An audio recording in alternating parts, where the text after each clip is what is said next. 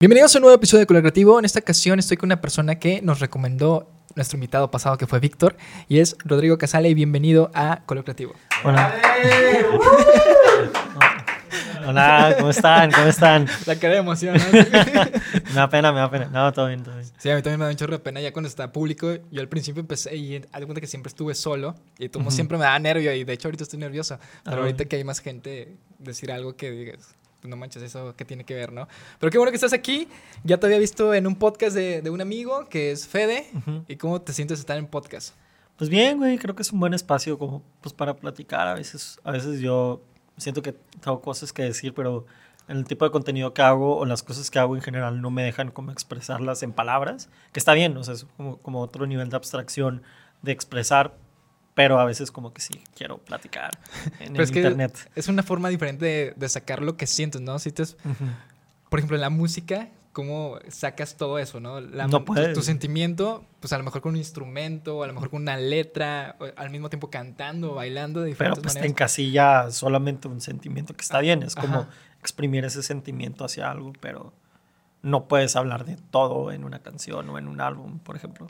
Sí, o sea, creo que queremos muchas veces decir todo y al mismo tiempo no decimos nada. Y, cuando no decimos algo, pues lo que hacemos es un nudo en la garganta que cuando alguien nos dice, oye, ¿qué tienes? Pues sacamos todo, ¿no? Sí. Muchas veces pasa así como una mezcla de sentimientos de, de todo esto. Pero, por ejemplo, algo muy importante que, que lo que siempre he dicho, el por qué nace este proyecto es para quitarme ese miedo y, como lo estamos diciendo, poder sacar un poco, pues, todos esos sentimientos que no solamente tengo yo, sino todos los invitados. Tú empiezas desde una edad pequeña Ujú. en esto, en la creación de contenido. Sí, mon. ¿Cómo se te quita ese miedo o cómo tú dices, voy a grabarme o voy a hacer esto? Pues, pues es que depende de lo que hacía, güey. O sea, por es que como yo empecé a hacer videos a los ocho años, eh, pues para, con mi webcam, porque pues me gusta, siempre me gustó como todo ese rollo. eh, como que era para mí y era para, para mí, ah, para mis amigos y eventualmente pues lo subí a YouTube. Eh, yo pues veía mucho YouTube de niño, entonces era como re- replicaba lo que veía hasta cierto punto con mis ideas y pues a- a- en ese entonces YouTube nadie, o sea, no que nadie lo usaba, pero pues no era como que alguien en el mundo real me iba a encontrar ahí a menos que yo se lo pasara, entonces como que estaba muy limitado a lo que yo le quiero enseñar a mis amigos o familia. Eh, con el tiempo pues fue creciendo y, y sí fue como que luego pasó como este boom de que, ok, no me están viendo mis amigos ni mi familia, me está viendo gente del otro, o sea, de otros lados.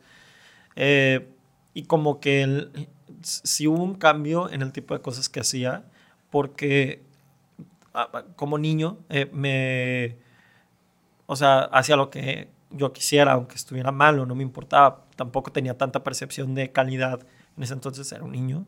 Entonces, el, el como exponerme al mundo sí afectó y no sé, como que nunca me, o sea, me afectó, pero nunca me reprimió. Yo siempre estuve como, como en, en ese, voy a hacer lo que yo quiera, hasta que, eh, hasta el momento que ya empezó a pegar mi YouTube, eh, en ese momento ya fue como que la gente me estaba diciendo de que, oye, pues es que deberías de hacer este tipo de videos, de que, o, o, o, o incluso YouTube me contactó y me, hizo, me, me dijo de que, oye, deberías de hacer videos como más de este estilo para hacer más dinero y así, o sea, como que, como que el mundo me estaba como, como encapsulando un tipo de, de contenido que pues, la verdad es que yo no me sentía cómodo. Entonces ahí fue cuando me pegó el, ok, no, no sé si debo de hacer esto. Entonces, no sé, como que fue como más esa inseguridad de que si hago esto no voy a hacer lo que el mundo quiere de mí. Pero como que realmente, o sea, sí me intenté adaptar a eso, pero como que me di cuenta que no funcionaba. No sé si va de la mano con, con lo que dijiste, creo que está divagando mucho el tema de lo que estoy diciendo. Pero, o sea, a, a lo que quiero llegar es que al, al, al yo como eh, darme cuenta que, que no hay como un... No hay como reglas. Yo puedo hacer lo que yo quiera. Te quitas la inseguridad de que pues, las inseguridades. O sea, si, si tú lo haces a tu manera, todo es, todo es, o sea, todo es como tú quieres. Y ahí no hay, o sea, sí va a haber críticas, pero no, o sea, esas críticas están basadas en otras referencias y al tú hacer lo que tú quieres y pones tus reglas, esas críticas se invalidan. Tú haces lo que tú quieres y así te quitas como el miedo a, ok, no sé si debo, si, no sé si estoy haciendo bien esto, no sé si, no sé, como todo eso. Entonces, no sé, como que, es, una explicación muy larga para una respuesta muy corta. Por ejemplo, pues que también empiezas a una edad súper corta. Sí. Que básicamente cuando eres niño, creo que no hay tantos miedos. Porque pues te dicen, no, ya haces esto y tú vas, ¿no? Le haces caso a tu mamá o haces diferentes cosas. Cuando ya vas creciendo es cuando empiezan ese tipo de miedos. Cuando te ponen una cámara, cuando estás en un micrófono, cuando hay gente detrás, pues dices, tengo miedo a cagarla. Tengo miedo a que la gente se burle de mí. Tengo miedo a, a no impactar. Y algo que tú dijiste importante fue de que pues uno cree que le va a llegar a sus amigos, ¿no? Lo comparte con sus amigos para que reaccione, para que le guste, para seguir haciendo ese tipo de contenido. Pero al fin y al cabo no es el principal objetivo, o sea, llegan a más. A mí me pasó que cuando, cuando empiezo se lo quería compartir a mis amigos, a mi familia, y los primeros episodios los empezaron a escuchar, luego la gente se va. Pero hay otro tipo de personas, como en tu caso, que te apoyan. Y dices, no manches, no sabía que podía llegar a tanto y eso es lo que te motiva a seguir. En tu caso, pues dices que pues hay diferentes factores de, de crítica, que dices, si seguir o, o, si me van a decir cosas. ¿Qué es lo que tú haces para seguir y no deprimirte o, no encapsularte en algo? Pues es que siempre te va a pegar, O sea, la neta. Pues es que, o sea, siempre va a estar como ese. Mm, de que lees algo que no te gustaría leer. Es como que. Mm, como que te, te pega, ¿no? Pero. Pues yo creo que lo importante es que, mira, si si tú haces las cosas como tú quieres y no como tú crees que debes de hacerlo, no puede, o sea, las críticas no te van a importar porque si tú hiciste, o sea, si tomas por referencia, no sé, yo quiero hacer reggaetón como, no sé, güey, Bad Bunny, no sé, este, pues, güey, cuando lo saques y no suene como Bad Bunny y a la gente no le guste, güey, pues ahí, va a ser como que, güey, pues estoy haciendo algo mal. Pero, pues si tú dices, güey, yo quiero hacer reggaetón y lo quiero hacer a mi manera, cuando a la gente no le gusta, no te va a importar, güey. Porque no, no, o sea, porque es esto de que, güey, o sea, yo estoy poniendo las reglas y yo estoy definiendo lo que yo quiero hacer. Entonces eso lo puedes extrapolar a cualquier cosa, güey. O sea, si, si tú no, si, si tú haces las cosas como tú quieres, las críticas, aunque te peguen y todo, no te van a detener. Tú vas a sí, va a haber cosas que te pueden ayudar a acomodarte cuenta de que, ok, esto que hice no me gustó, pero, y te diste cuenta gracias a una crítica y está bien, las críticas son válidas, pero es como esto, o sea, es como este rollo de no, no... Es que nos da miedo que nos digan a veces la verdad. Sí, no, y, es, es, válido, güey, pero ¿cuál, ¿cuál es la verdadera verdad? ¿Tu verdad o la del mundo exterior. Sí, ahí es cuando tú dices, pues a quién le hago caso, ¿no? O sea, si estoy bien con lo que estoy haciendo o simplemente esa persona está bien. Pero hay, algo importante que tú dices. Dices, ok, está bien lo que estoy haciendo y no, no, no voy a hacer mi propio estilo, ¿no? Pero muchas veces lo difícil es hacer tu propio estilo. Como tú dices, voy a hacer reggaetón, pero a lo mejor como Bad Bunny, pero metiéndole mi, este estilo, ¿no? Y muchas veces nos enfocamos tanto, por ejemplo, en Bad Bunny otra vez, y queremos seguir esa misma línea. Y el problema es hacer algo diferente. ¿Cómo partes eso? O sea... ¿Cómo partes eso, güey? ¿Cómo puedes decir, ¿sabes qué? He puesto el ejemplo de, Juanes, que le gusta Metallica, pero él hace otro tipo de música. ¿Cómo le haces para no enfrascarte en, en algo que tú estás escuchando y repitiendo en tu cabeza todo el tiempo? Pues es que para eso, o sea, creo que son muchos factores. Eh, creo que un, o sea, es como, ay, no sé, güey. o sea, es que creo que no tiene, no tendría como una explicación para eso, simplemente como que pasa, o sea, simplemente si, si tú haces como, o sea, es que, mira, si, si, tú, si tú expones tu mente a muchas cosas como muchas películas, si te gusta el cine, muchas películas o fotografía, a muchos, no sé, libros de fotografía o no sé, cualquier cosa, o de que música, un chorro de música, o sea, tienes muchas referencias y vas encontrando lo que te gusta. Y pues al final del día todo, todo, todo lo que se crea tiene referencia de algo. O sea, tú no puedes hacer nada 100% original. Entonces, para hacer algo nuevo, por así decirlo, necesitas tener como muchas referencias y hacer una y lo nuevo es una amalgamación, según es la palabra, de, lo, de tus referencias, güey. Entonces, básicamente así como que creas un, creas como, pues es, el lado creativo, o sea, juntar cosas que nunca se han juntado. Y esa es la creatividad. O sea, nuevos conceptos que, ok, están basados en cosas ya existentes, pero cuando juntas varias cosas, ya es, no sé, güey. Sí, o sea, eso que tú dices, pues la creatividad es la mezcla de todo. Y es donde tú vas agarrando todo y vas a hacer como esa mezcla hasta llegar a algo. Te digo, es muy, muy difícil a veces, el por, por ejemplo, alguien que se dedica a la música y que no se parezca tanto a esto, o, por ejemplo en mi caso, que es una agencia que no se parezca a la otra agencia, que es lo mismo de todo, sino simplemente descubrir en qué somos diferentes. Por ejemplo, ¿tú qué crees en que eres diferente a otra persona? ¿Yo? Que se dedica a lo mismo. Yo, yo que bueno, güey. Pues es que, o sea, este, güey, pues yo creo que lo que a mí me hace diferente, güey, es la, no sé, como que los, ay, güey, no sé, yo creo que como los huevos de, de poder decir, güey, voy a hacer esto, no sé, como, o sea, suena, suena arrogante, perdón, güey, pero pues es que es lo que me gusta. O sea, me gusta como decir, güey, nadie está haciendo esto, lo puedo hacer yo. Y, y, siento que hoy en día es más difícil, porque ahorita todo el mundo está haciendo cosas eh, en todos los aspectos. Ahorita es más difícil.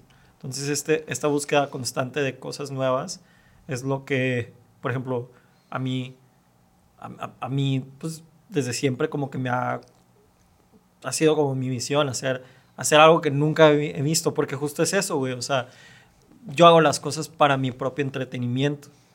Yo no, o sea, yo si hago algo es porque no lo he visto. Entonces yo creo que eso es lo que me diferencia como los huevos de decir, güey, pues ¿por qué harías eso, güey? O sea, yo preguntarme, güey, ¿por qué harías eso? Porque nunca lo he visto. Como que lo que me diferencia es tener los huevos para hacer cosas que no son no sé, güey. Está raro, güey. Sí, o sea, sí te, entiendo porque, como lo hemos comentado, muchas veces tenemos miedo a hacer, ¿no? O sea, lo vemos y, lo, dice, lo puedo replicar y metiéndole algo diferente, ¿no? Pero, ¿cuántas veces lo hacemos? O sea, ¿cuántas veces escuchas en una conversación de, oye, estuviera padre hacer esto?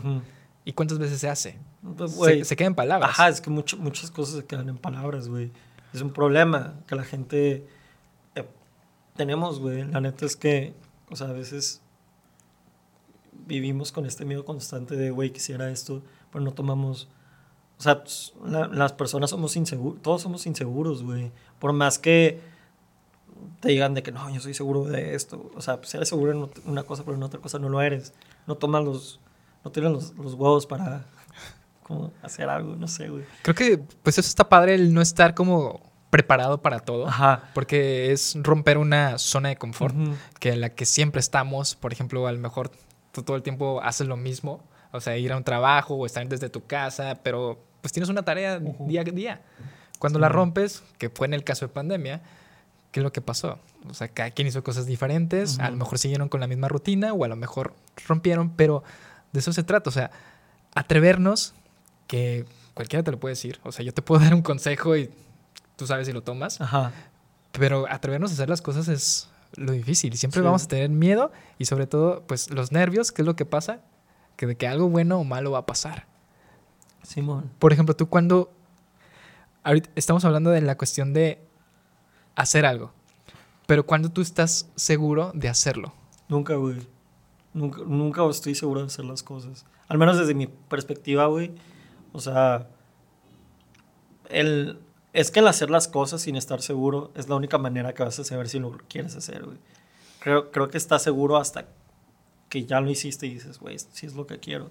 No sé, el experimentar, no sé, Bueno, es mi perspectiva, güey, no sé. ¿Y ahí es donde tú buscas una perfección? ¿O la perfección la haces desde antes? ¿O buscas esa pues palabra? Buscas la perfección. Yo creo que la perfección llega después. Y también tomas en cuenta como tu propio control de calidad, güey. O sea, dónde pones la barra en con esto estoy satisfecho. Entonces, también necesitas tener como una base de que, güey, si quiero hacer algo, tiene que ser así, así, así, así. Y no sé, está raro, pero sí. Por ejemplo, aquí el hacer es una cosa, pero ya después de que lo haces, es la constancia. Ah, ese es un pedo, güey. ¿Cuántas veces, por ejemplo, ahorita detrás de micrófonos, te estaba comentando que había visto tu podcast y escuchando también a Diego, que has hecho varias cosas, pero ¿qué de todas esas es lo que sigues o por qué lo dejas de hacer? Pues yo creo que yo dejo de hacer cosas porque me gusta hacer otras cosas diferentes, pero la constancia es muy importante, güey. Porque si, al menos yo, si hago algo y no me gusta, lo voy a volver a hacer hasta encontrar esa, esa satisfacción, no perfección, satisfacción, porque la perfección no existe, la verdad. Eh, entonces, pues, ajá, güey, o sea, no sé. Por ejemplo, la música, que estabas comentando que tienes tres, bueno, tenías tres bandas, dos se deshacen por X razón, este, tocas este, la guitarra, pero, por ejemplo, ¿cuándo llega un fin o cuál es el objetivo de hacer y simplemente pues se termina, ¿no? Por ejemplo, yo sí soy mucho de buscar, de perdido llegar a hacer algo, que de perdido la gente le guste, pero no tirarlo, porque el tirar algo, pues te duele. Al fin de cabo, tú empiezas un proyecto de cero y ver cómo se va construyendo algo para el último decir adiós. O sea, no batallo tanto en volver a empezar, pero construir algo te lleva tiempo estar pensando, a veces te quita el sueño, y luego invitas a gente que también se suma a ese proyecto y le gusta y, que llegues tú y dices, ¿sabes qué? Y se acabó. Eso pues, es... Pues, güey, es que las, o sea, por ejemplo, las cosas, los finales son bonitos. O sea, es bonito como, creo, creo que muchas veces vemos las cosas como, como un objetivo, ¿no? O sea, por ejemplo, mucha gente ve sus proyectos musicales con un objetivo, pero no lo ven como un camino, un proceso. O sea, digo, yo no, yo no soy el músico más cabrón y el más exitoso, pero yo lo veo como, pues hice estos proyectos con mis amigos y para mí funcionaron porque yo me divertí con ellos, porque yo hice lo que quería, e, ellos hicieron lo que querían, nos juntamos, hicimos algo bonito y si tuvo que acabar, pues acabó y no pasa nada porque no lo vimos como un objetivo, lo vimos como un camino que pues, se tiene que acabar y pues, se, acaba y las cosas se acaban y nada dura toda la vida, güey. O sea, y la mayoría de las cosas que, que creamos a esta edad se van a acabar en menos de 10 años, güey. Y es normal, o sea, aceptar que terminó algo no significa, significa que algo fracasó, sino que yo lo veo como si, si acabó es porque hubo un proceso y eso para mí es satisfacción. Se cumplió el objetivo, ¿no? Ajá. No, es que justo, bueno, más bien no hay objetivos, güey. Es más el camino, no el objetivo, lo que vale, al menos para mí. Sí, o sea, es que muchas veces romantizamos el tengo que hacer algo y, y lo vemos como un fracaso, ¿no? Cuando no funciona. Cuando no funciona. Ajá. Pero como tú dices, que te abra puertas o simplemente lo disfrutaste, pues es muy diferente. Cuando empiezas, la otra vez escuché esto. Cuando empiezas tú algo como un hobby, pues es una diversión. Que tú haces por gusto, porque quieres conocer, porque te quieres entretener, X cosa, ¿no? Cuando ya empiezas como a, a empezarte a frustrar, es cuando deja de ser un hobby porque ya no estás disfrutando. O sea, simplemente pues ya, ya lo ves de otra manera y ya tú lo ves como más como un trabajo y empiezan molestias y dices, no está funcionando como yo quiero y X cosa. Porque al principio es muy diferente, es como una relación, que cuando estás quedando pues estás emocionado y todo y ya estás en la relación y creo que pasan problemas y todo y lo prefieres pues huir de eso, ¿no? Sí. Yo, yo, yo no vivo en el arte, entonces no, no tengo mucho mucha entrada en eso, pero pues, o sea, por ejemplo, si me dedico a algo que me apasiona, por ejemplo. Eh, y por ejemplo, si fue como... Yo me dedico a la programación. Este... Y pues yo, a mí, a mí me gusta programar, es un hobby mío, es algo que me gusta hacer. Y pues yo lo encontré como, encontré como este balance entre me gusta programar y me puedo dedicar a esto, güey, pues lo voy a usar para algo, ¿no? Para, para vivir, ¿no? Entonces, eh, pues sí, o sea, no sé, como que sí le perdí como al principio el, ese, ese honeymoon a la programación, pero pues ya, no sé, como que es que lo tienes que aceptar, güey. La verdad es que, o sea, tenemos que comer de algo y tenemos que aceptar este tipo de cosas, pero pues al final del día, cuando uno hace lo que le gusta, ¿cómo era, güey? De que cuando uno hace lo que le gusta no trabaja, una cosa sí, sí, sí. Sí, no tiene, no das cuenta que no está trabajando porque está disfrutando de algo. Y te digo, pues, ¿cuántas veces también encontramos algo que nos gusta y nos dedicamos a eso? Porque te digo, regresando un poco a de zona confort, siempre estamos en algo para generar y poder llevar a casa. O simplemente para comprarte tus cosas estando en un lugar pues más de ocho horas y aburrido haciendo las, mismas las mismas cosas y simplemente no estás llegando a nada. O sea, simplemente estás en el mismo lugar todo el tiempo sin disfrutar. Eh, con pláticas con, con, familiares, pues eso pasaba hasta que rompes como que esa barrera de, oye, me voy a dedicar a otra cosa, voy a invertir, voy a perder. Y ellos estaban asustados. Ajá estaban asustados de que no, ¿por qué estás haciendo eso? Mejor vete acá y busca crecer y demás. Pero pues es algo que, que uno pues no quiere, ¿no? Ajá. Por ejemplo, ¿tú cómo llegas al mundo de la programación? Pues, güey, yo, o sea, igual, yo entré a la programación desde chiquito, güey. O sea, porque pues a mí me gustaban los videojuegos y yo era de que, güey, quiero hacer mi videojuego. Entonces, eh, empecé a hacer un videojuego y me di cuenta de que verga, o sea, no puedo hacer un videojuego. pues, tenía 13 años o menos, no sé, como 11, no sé, güey. Y ya, güey, nomás como que, como que siempre estuve como programando poquito, poquito, como hacer páginas, hacía páginas por diversión, o sea, seguía haciendo juegos por diversión y así.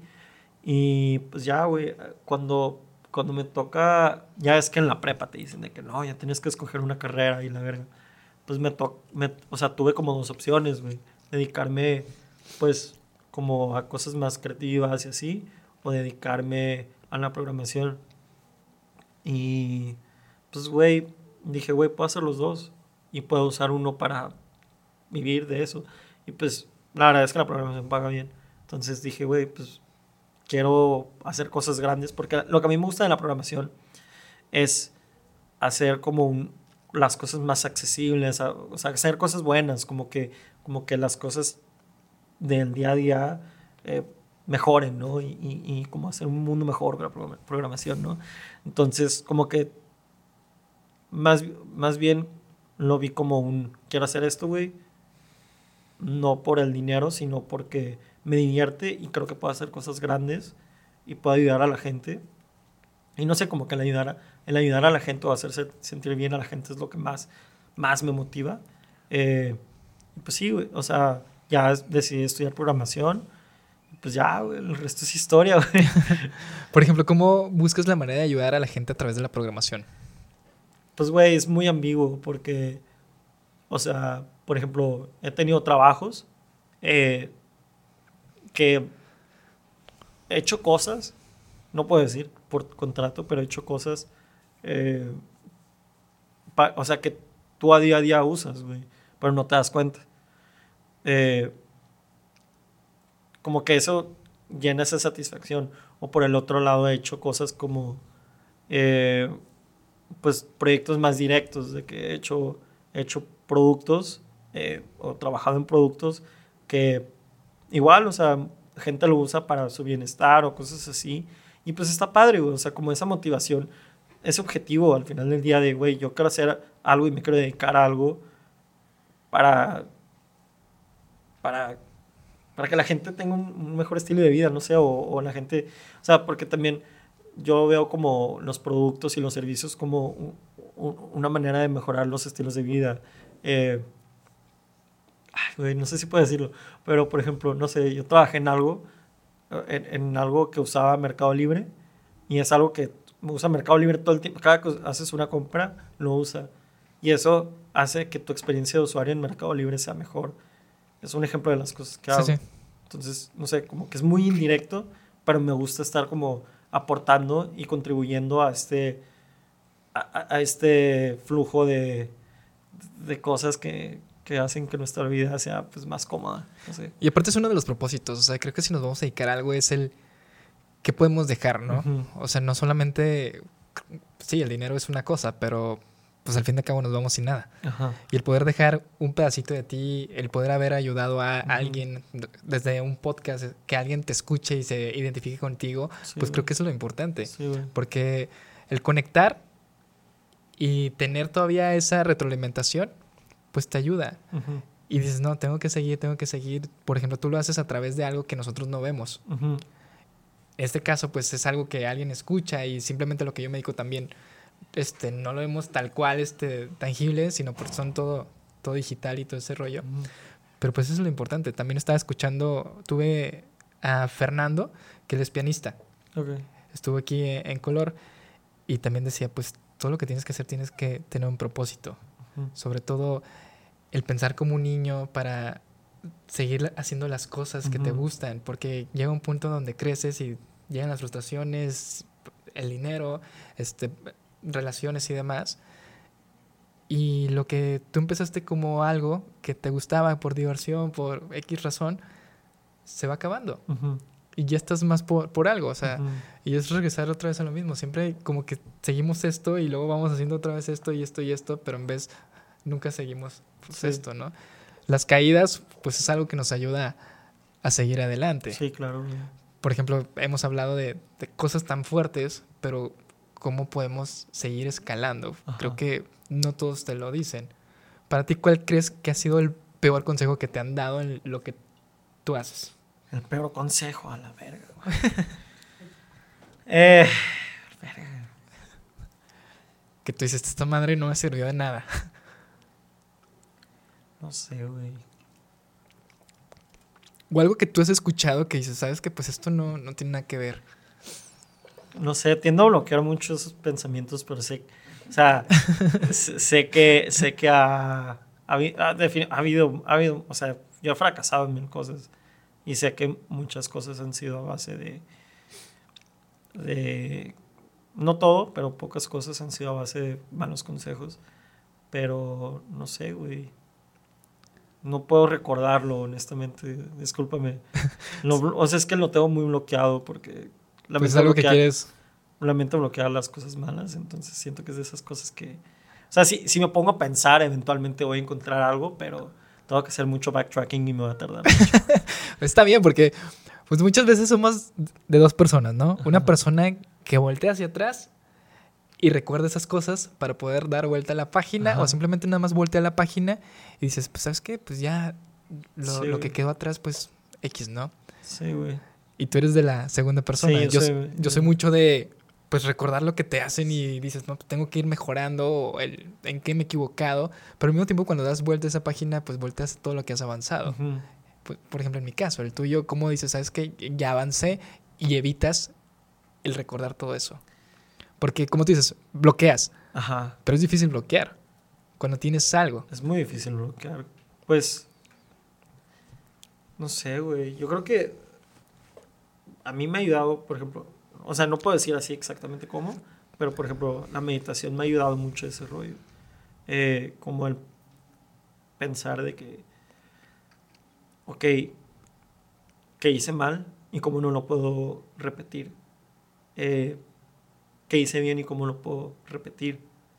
Y qué áreas de oportunidad puedo tener para evitar este tipo de cosas. Entonces, eh, no sé, güey. no sé, güey, es, que es algo... es muy difícil y a veces no llegas a algo. Ajá. De las dos veces que yo fui un psicólogo, me dieron una tarea Ajá. que en su tiempo me ayudó, más, más en ese entonces porque yo tenía pues una depresión. cuando, cuando yo fui al psicólogo, pues era... Esa persona siempre me estaba escuchando. Y yo, yo, uno siempre quiere que alguien te diga algo para sentirte bien, ¿no?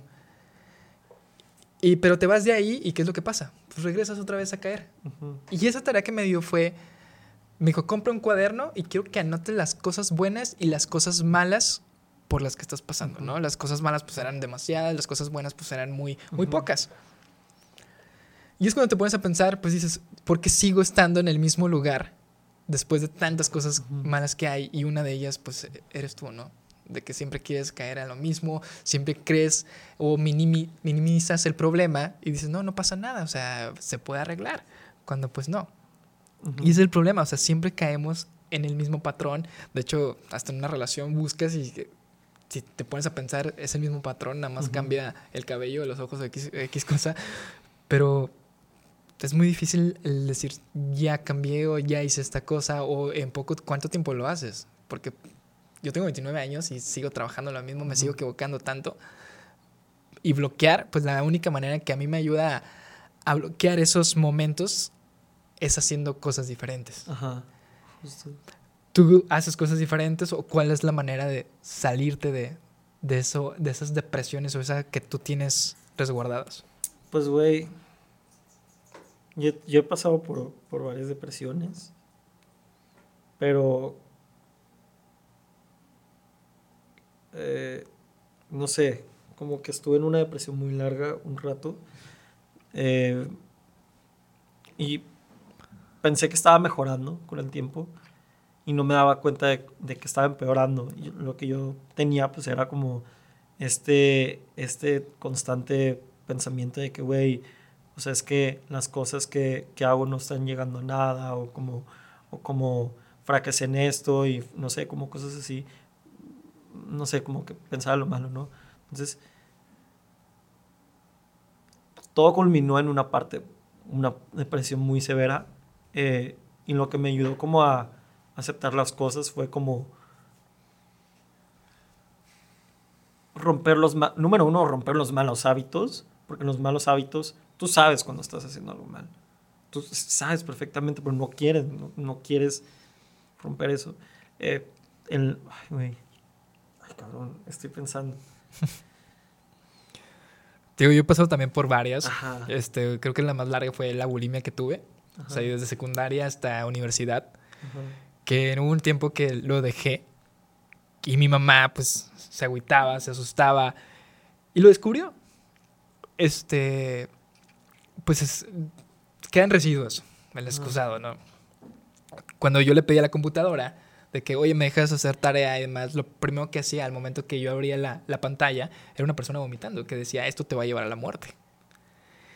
Y siempre que abrí la, la, computadora traía esa imagen. De hecho, yo le tengo miedo a la morsa. O sea, el de video de obedecer la morsa a mí me da mucho miedo porque es lo que llega. O sea, así se ve una persona. Y lo tenía tanto en mi cabeza que decía, no lo puedo hacer. Y cuando iba al baño tenía ese bloqueo. Pero mi cuerpo me decía, tienes que hacerlo porque ya tenía algo, este, lo, estaba haciendo seguido. Y es la manera en que yo me sentía bien. Pero recuerdas que las personas que están a tu alrededor también se preocupan por ti. Y creo que eso es lo que siempre se te olvida. O sea, que hay personas que también piensan, ajá, piensas en tú sentirte bien en ese momento, pero no, o sea, literal los huesos de aquí se, se me saltaban al momento que yo agachaba la cabeza, o se me veían las costillas, o sea, la, la, cara así toda demacrada, o sea, ahorita ya estoy bien, o sea, me sigo viendo demacrado, pero ya, ya, ya. No, qué bueno. Pero eso es lo difícil, o sea, ¿cómo puedes salir de esas cosas a pesar de que tengas tantos pensamientos? ¿Cómo, cómo tú te mientes y dices, estoy bien? Dices, estás bien con tus amigos, estás bien con tu familia, pero tú sabes que no estás bien. Y por más que vayas con personas y lo estás platicando, simplemente el, el último que tiene pues esa decisión eres tú. Eres tú, claro, güey. Ajá. Y es muy difícil el salir de todo eso, hacer cosas para mejorar, para cambiar. Y pues te digo, las depresiones están. Están pesadas, Ajá. Esto es pues, muy feo, güey.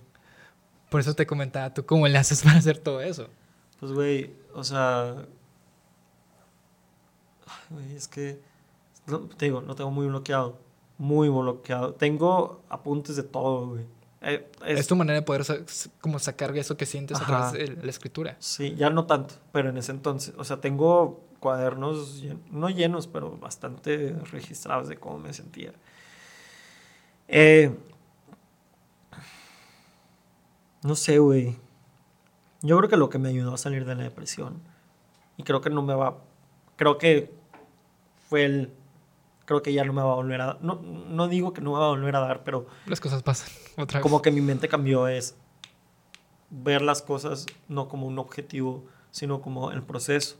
O sea, porque en ese entonces me pegaba mucho en la universidad. Yo sí me gustaba la carrera, pero no me gustaba, nunca me gustó la escuela. Entonces sí era como que, ¿por qué estoy haciendo esto? Ah, por graduarme. Pero tengo que pasar por todo esto para graduarme. Entonces no veía como lo bueno que tenía en mi alrededor que me, que me, que, sabes, como que, ¿por qué estoy aquí? O sea, si, ¿por qué estoy aquí donde estoy? No, o sea, si quisiera un título, pues lo saco y ya. Pero yo estoy estudiando esta carrera, estoy viviendo con estas personas porque vivía con mis amigos, estoy viviendo en esta ciudad porque vivía en Monterrey, etc. Estoy aquí porque quiero sacar lo mejor de lo que tengo, no porque tengo, o sea, también tengo el objetivo de sacar mi título, pero estaba viendo las cosas como, como, todo lo estaba viendo como, como sacrificios, solo como sacrificios, y no estaba viendo como las cosas buenas que tenía en el día a día. No sé cómo empezar a disfrutar, como, como dejar de ver las cosas como objetivos, sino como procesos, es lo que al menos a mí me ayudó como, porque era lo que a mí me deprimía justo, de que, güey, o sea, no sé, como se me está yendo la vida, ¿por qué? Porque, no sé, como que en la pandemia me hacía sentir de que, güey, ya, o sea, perdí dos años de mi vida, de que no salí, porque yo no salí en pandemia, de que no salí, la verga, y así, pero después de que, como que dije, güey, pero pues al final la pandemia como que me ayudó a, a, a crecer personalmente, fue como, no sé, como que le encontré muchas cosas buenas y no sé, como que looking back to it, no sé, fue como no sé, güey, es que no sé si respondí tu pregunta, güey. Es que No, está bien, o sea. Te digo, todos tenemos pues, una respuesta diferente a las ah, cosas. O sea, no siempre te voy a decir que sea así. Algo que dijiste, pues eso que de la escuela y todo, y quieres llegar a, lograr eso, o, los propósitos que tú tienes, ¿tienes en mente el por qué lo estás haciendo o el para qué lo estás haciendo? Sí. Porque es lo que quiero. O sea, es como un quiero eso. O sea, nomás con una. O sea, está raro, pero. Creo que para llegar a esa respuesta es más complejo. Pero. Es, ay, no sé, güey. Te pongo el ejemplo. En pandemia, yo estaba en un trabajo Godín antes de, de, hacer todo esto. Y me dio COVID. O sea, yo estaba en mi departamento, me dio COVID, tuve que usar este oxígeno y estaba solamente sentado en un sillón con una cerveza y dije, no manches, estoy valiendo madre. Literal. Y lo único que sabía era cerrar los ojos. Este, ese día estaba deprimente, no había, estaba haciendo chorro de calor, no había aire, se, se, había ido de la luz. Y dije, no manches, o sea, estoy aquí derretido, no puedo hacer nada, este, no puedo salir. Y cerraba los ojos y lo único que pensaba era en mi mamá.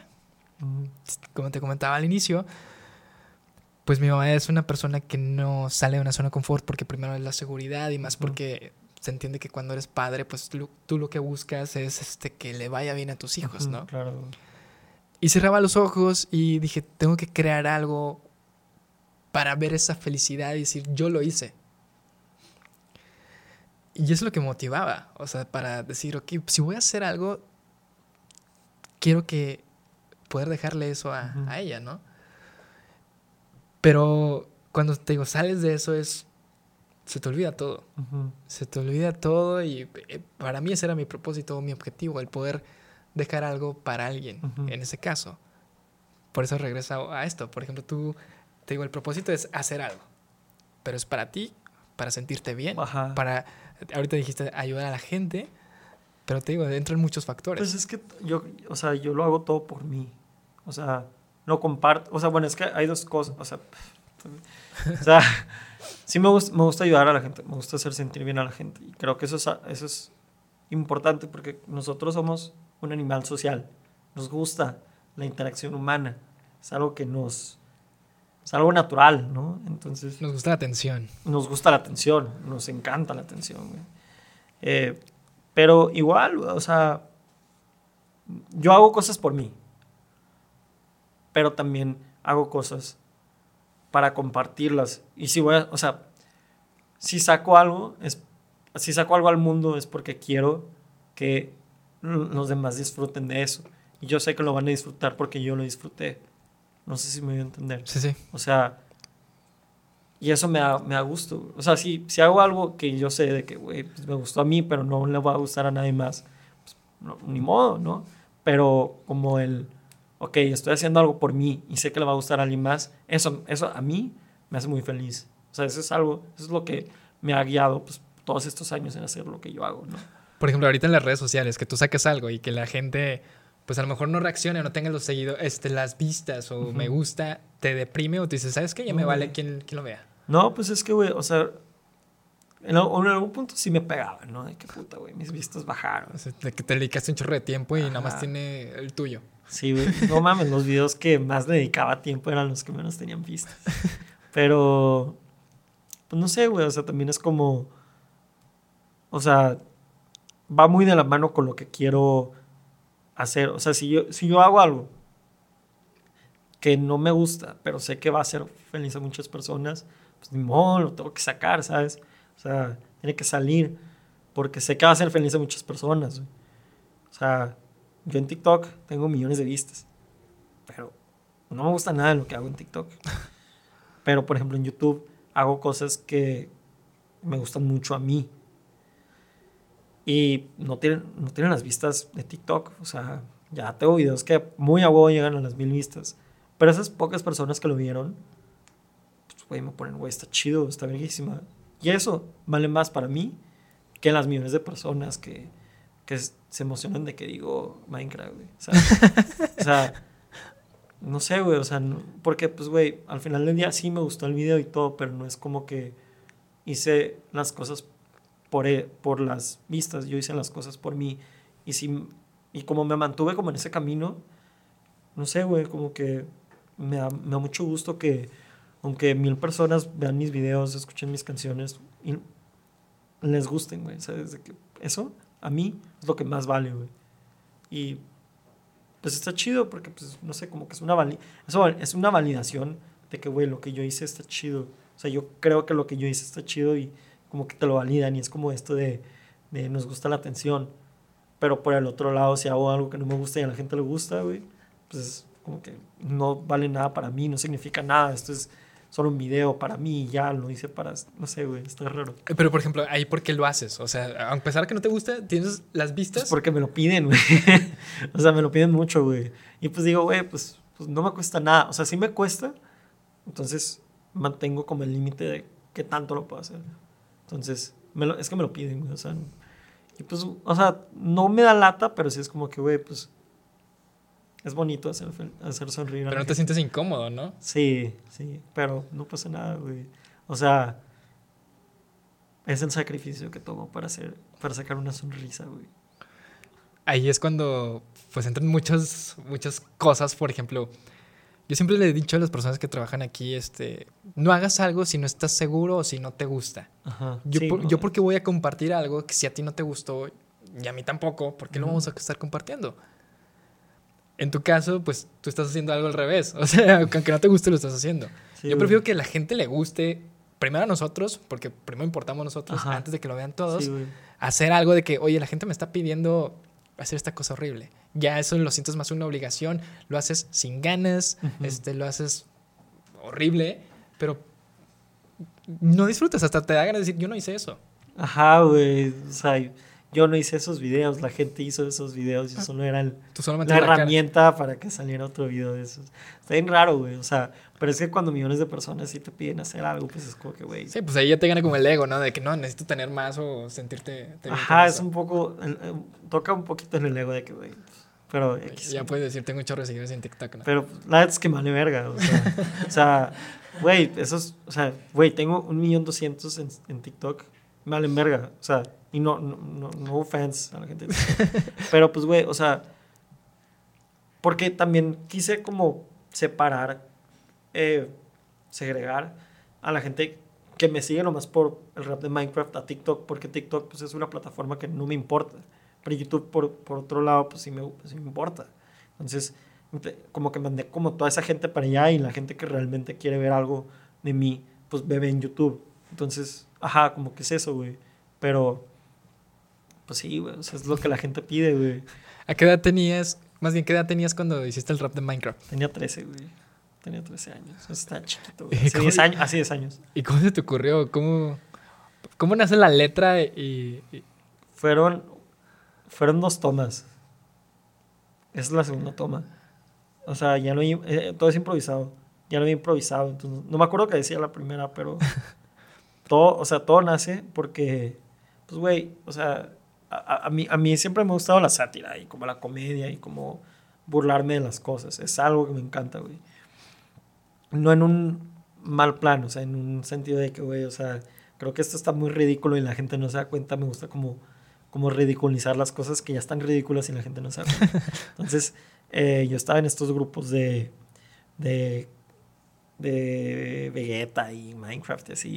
Eran puros niños rata.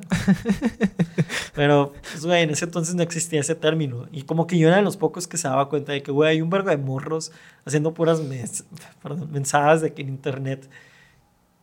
Digo, no estoy diciendo que sea lo más ético, pero pues me gustaba burlarme de eso. Entonces, veo un video de un rapero que pues, ahí tiene. O sea, es un rapero hasta la fecha, pero era un niño. O sea, hace un rap de que, oh, sí, esto es Minecraft y la chingada. Y pues ya llegué yo a hacer una parodia de ese video.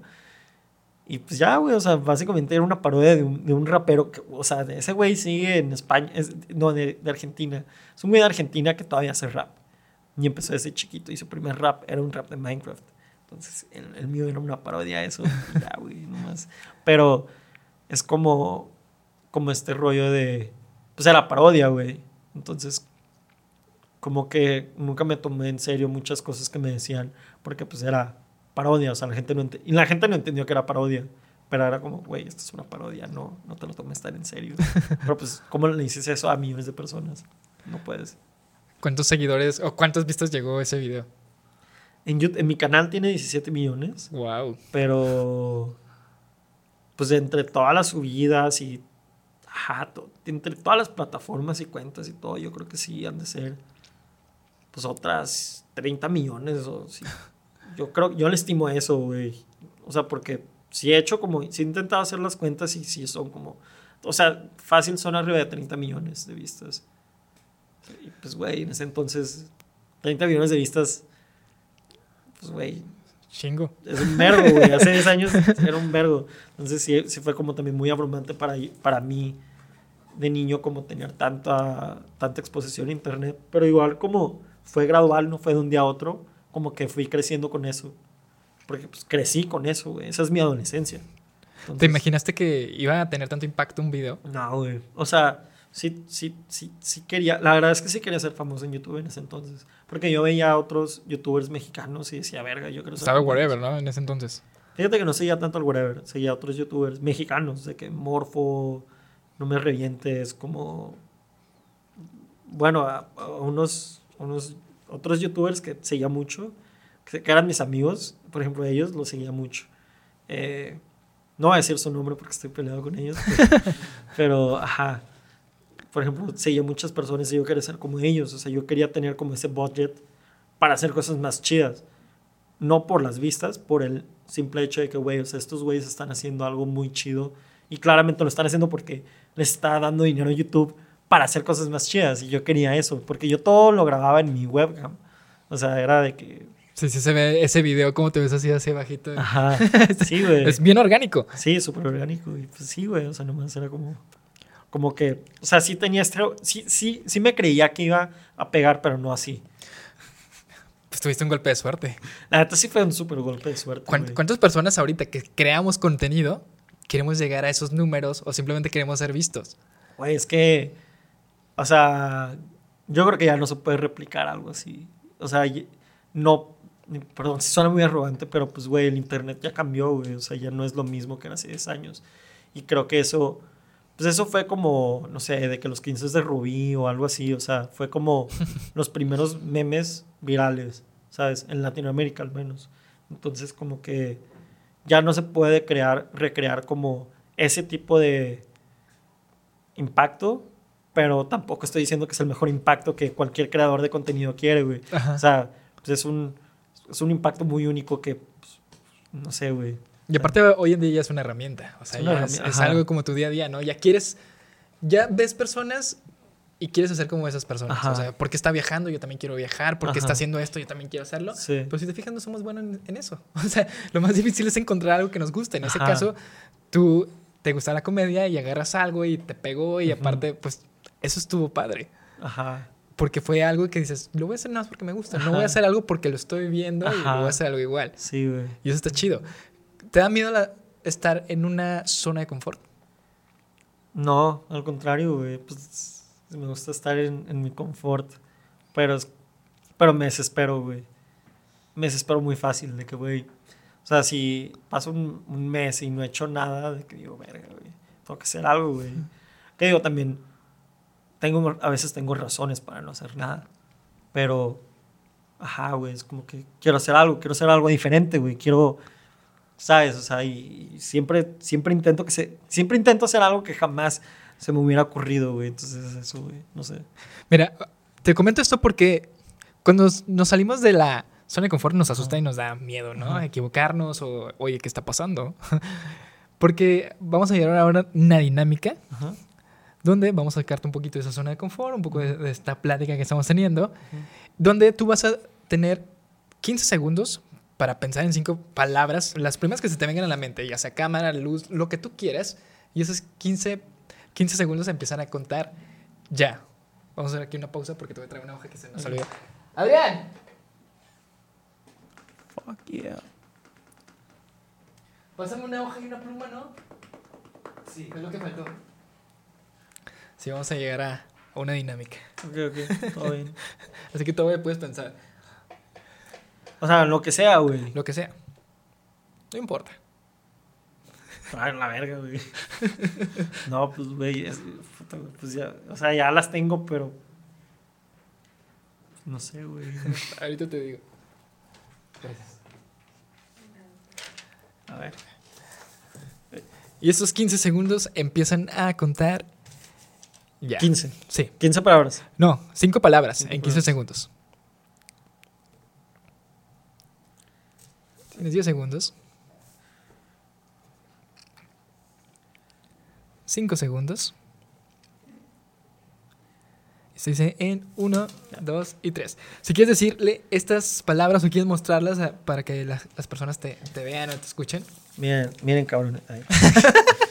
Casa, perro, yo, mano, cabeza, ¿Ok? Con esas cinco palabras, ahora vas a tener un minuto para hacer una canción triste. Una canción triste, güey. Le vas a cantar después de este minuto y este minuto empieza a contar. Ya no vas a escribir. Ok. Ya lo vas a tener solamente estas cinco palabras. O sea, intenta salirte de, de esas palabras. Agrégale otra cosa. No te vayas de que este, así seguido. ¿Tienes una guitarra o algo? Tengo un ukelele, ¿te sirve? No sé, sí, güey. Entonces te vamos a poner en la edición un sonido para hacerlo más. Ok. Pero si quieres tú hacerlo en vivo con el ukelele, pues... pues... un ukelele, o sea, solo me sé un acorde de ukelele, pero... Diego, ¿nos pasas el ukelele, por favor? Qué chido, es la primera vez que vamos a, a presenciar algo así. ¿Sabes acordes de ukelele? Eh, unos cuantos. Dame dos menores.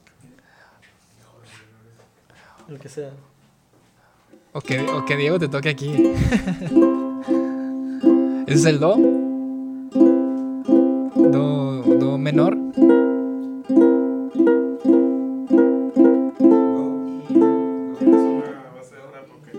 No. Va, va a ser una canción triste. ¿Qué acorde, ¿Sabes qué acorde es este? Do. Do, Do max 7, Do séptimo. Ajá. Y luego, ¿cómo paso a. Bueno, X. Tienes para pensarlo, ¿eh? Ya. ¿Listo? Sí.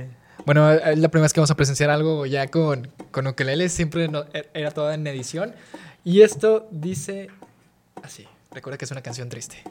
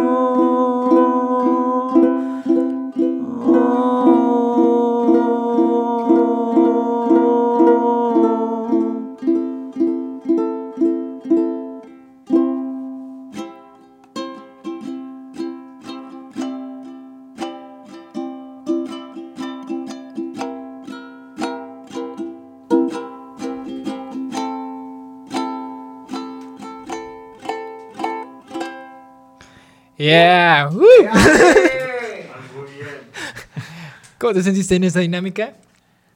Pues bien, o sea, no también, o sea, bien. o sea, no, pues, no, no, no, o sea, bien, o sea,